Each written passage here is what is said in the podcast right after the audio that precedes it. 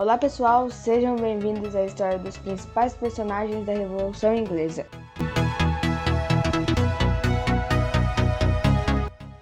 Henrique VIII nasceu em 1491 e morreu em 1547. Nesse período, ele foi rei da Inglaterra, Lord Rei da Irlanda. Foi o segundo monarca da Casa de Tudor e ele ficou muito conhecido por fundar a Igreja Anglicana que era cristã, mas não seguia as mesmas regras da católica. Acabou com a Igreja Católica e distribuiu as terras católicas para a burguesia, ficando conhecido como o melhor rei da Inglaterra.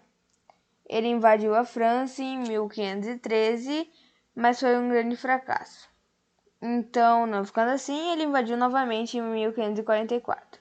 Dessa vez ele venceu e criou a cidade de Bolonha sobre o mar.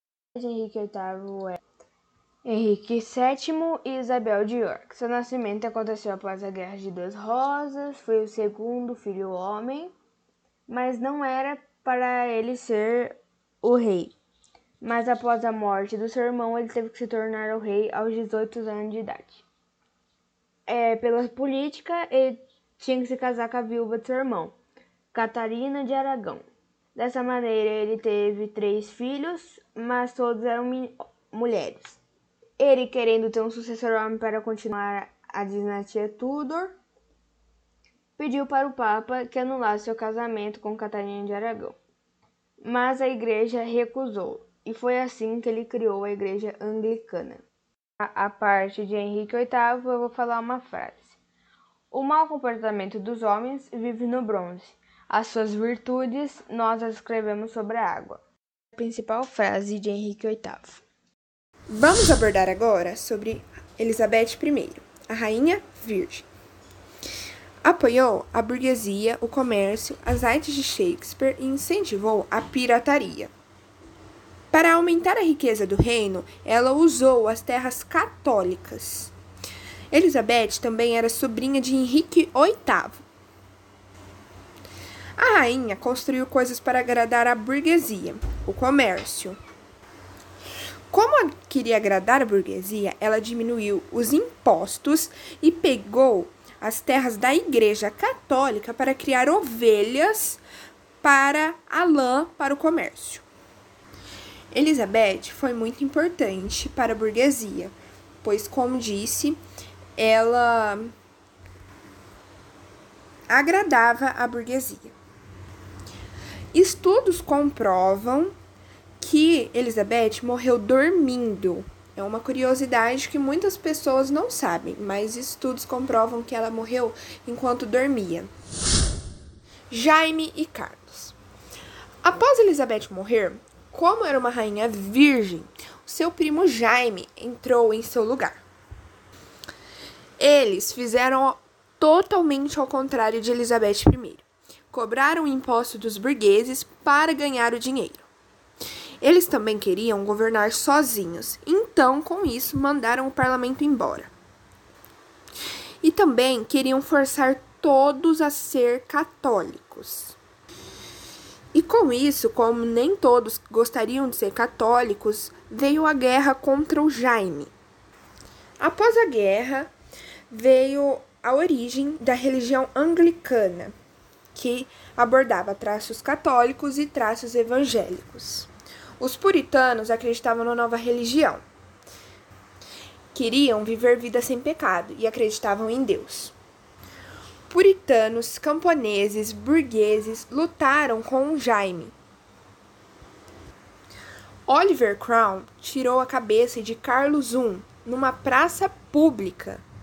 Com isso, a família do Jaime fugiu para a França, tendo o fim da história de Jaime. O, o chefe Oliver Cromwell, que tirou a cabeça de Carlos I na praça pública, começou a governar. Ele instalou a ditadura sozinho, que agradou muito a burguesia. Em 1651, ele fez o ato de navegação, que é que a Inglaterra levava todos os produtos nos navios. E na Inglaterra, a Inglaterra fez a Revolução Industrial, porque Oliver fez o ato de navegação há 100 anos atrás. Fiquem agora com uma música que retrata sobre a Revolução Inglesa.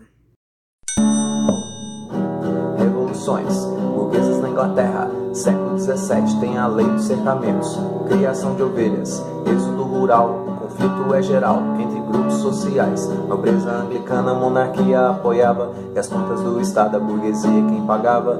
Guerra das duas rosas prejudica o comércio que volta a lucrar com a dinastia tudo. Elizabeth I morre sem herdeiros, da Escócia vem Stuart com poder absoluto. Teoria do direito divino dos reis, o rei é representante de Deus na terra. Já em primeiro persegue puritanos quer o monopólio do comércio de tecidos, despreza o parlamento e aumenta os impostos, desagrada a burguesia e muitos fogem para a América. Carlos I herda o trono e assim como o pai foi um rei absolutista. E assim como o pai foi um rei absolutista. Câmara dos Lordes e Câmara dos Comuns. De um lado a nobreza, de outra a burguesia. Uma é anglicana, a outra é puritana. Rei hey, Carlos I cria o chip money, insatisfação, aumento da tensão. Burguesia revoltada com o rei absolutista. Lá vem guerra civil e república puritana. O governo era burguês, com Oliver Cromwell.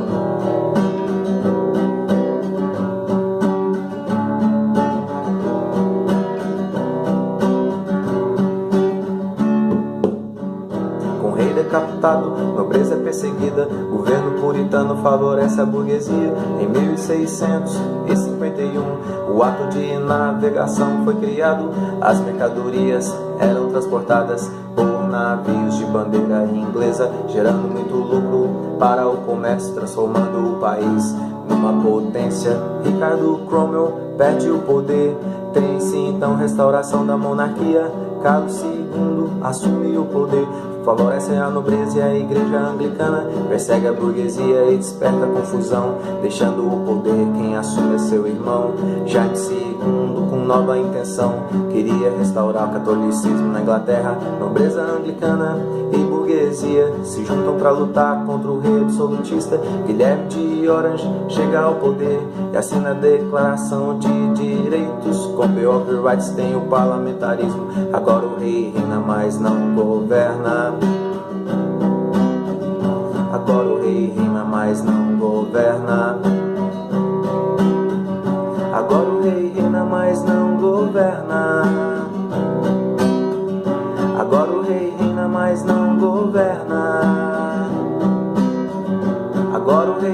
mas não governa. E essa foi a história da Revolução Inglesa. Tchau!